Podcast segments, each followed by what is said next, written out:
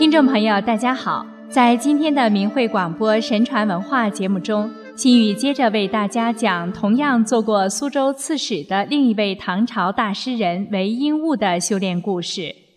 韦应物是唐朝代宗大历年间著名的诗人，他的诗以写田园风物而著称，是继陶渊明、王维、孟浩然之后的又一个田园诗名家。而他自成一体的简淡古朴、澄淡空灵的诗风，则是唐代诗人中非常接近陶渊明的一个。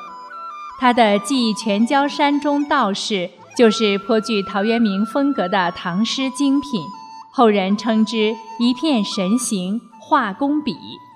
就五言绝句而论，他和李白、王维一起被认为是并入画境的最高成就者。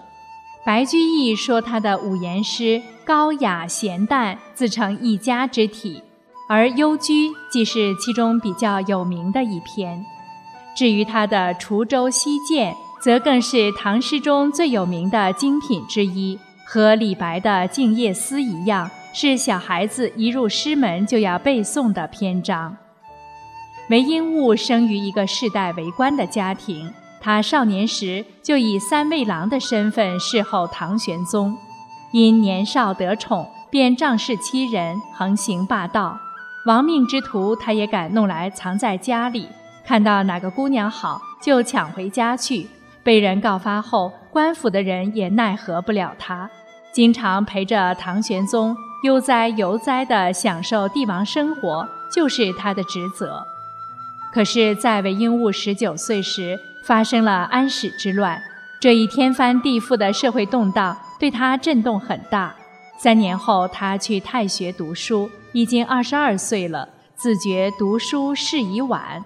又过三年后，玄宗去世，他失了依靠，逐渐被人排斥，甚至受人欺负，开始体验生活中艰难的一面。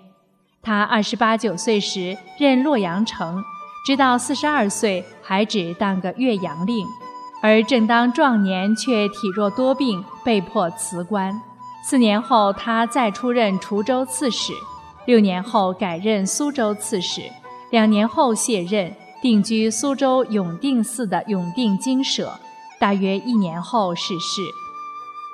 生活中的大起大落，身体上的壮年早衰。终于使他认识到世间名利都如粪土，再回头看世人，都不知自省自悟，一生蝇营狗苟，深陷对欲望的追逐中。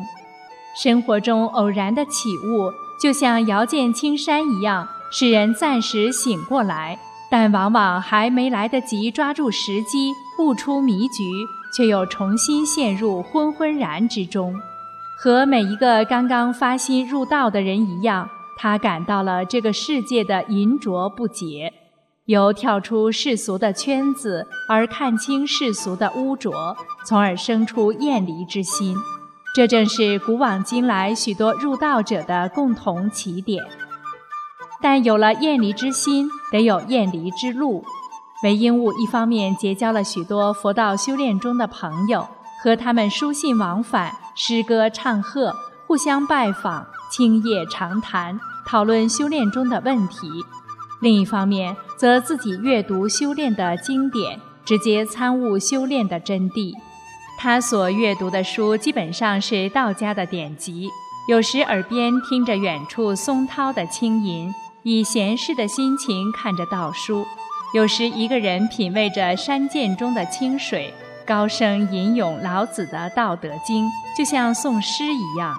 有时一个人在树林中研读《易经》之后，走出来面对闲歇在溪边的鸥鸟，感到心定神闲；或者因事起兴，提笔作诗，把心怀冲和之气读《道经》的体验融入诗句中去。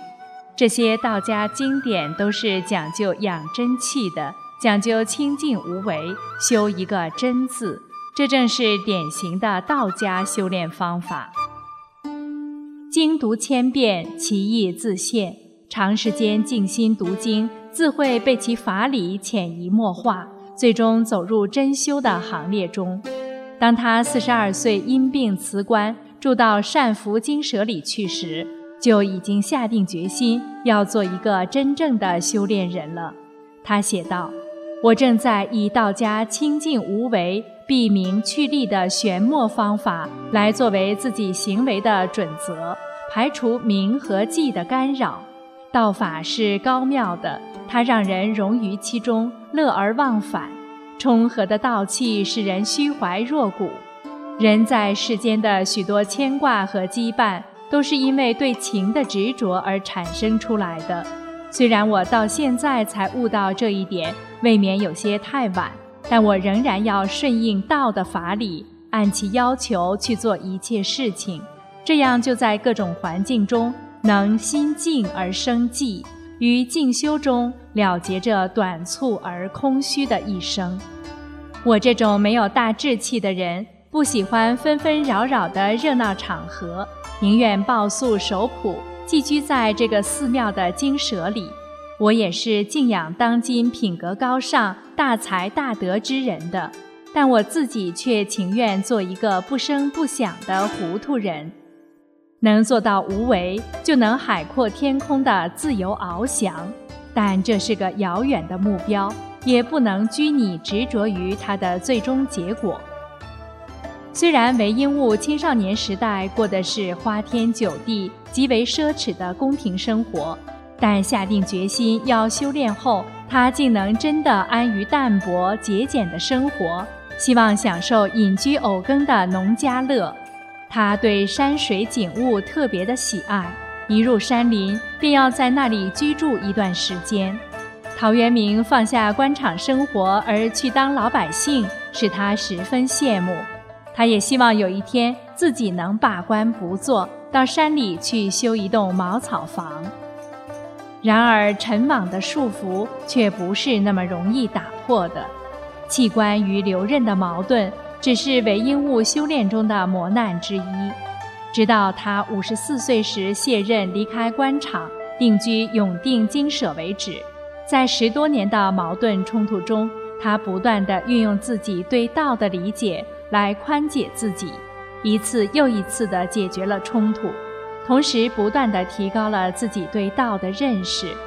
他认为，做什么事情只要守着自己的真性，生活上只求衣食足，道可以适应任何地方，只要不以身为累，保持玄虚妙理就行。我对世事于心的态度，就像顺水漂舟一样。并不着力去逆水倒行，虽然身在世网中，但常怀清净之心。晚上与高僧同宿时，都想不起要讨教处事的方法了。清净无为，一颗淡泊的道心，在时光的流逝中寂然不动。无事时便虚掩着门，独自修心，在清幽喜人的环境中焚香打坐，静意成神。宫门中干的当然是常人中的事，但修道之心在哪里都一样。只要心中不执着于当官，就是喧闹的环境中也能以道心悠然静处。有时正在堆了一桌的案卷中忙碌着，偏有山寺里的僧人来访，他从静里来，我在闹中忙，但都可不离禅静。只要心中放得下来来去去的俗缘牵挂，所作所为就可与世间事和谐而不悖。心中虚空无物，自然淡泊无求，环境也变得安静，世俗的妄念也就消失了。韦应物最后修为到了哪一步，虽无从考察。但他曾在一首诗中说，自己已经名列先觉。从他的品格和为人来看，相信他说此话时绝非妄言，而是心中有数的。韦应物的故事对于今天生活在红尘中的人们来说，是否有些触动呢？好，心语感谢您的收听，下次时间我们空中再会。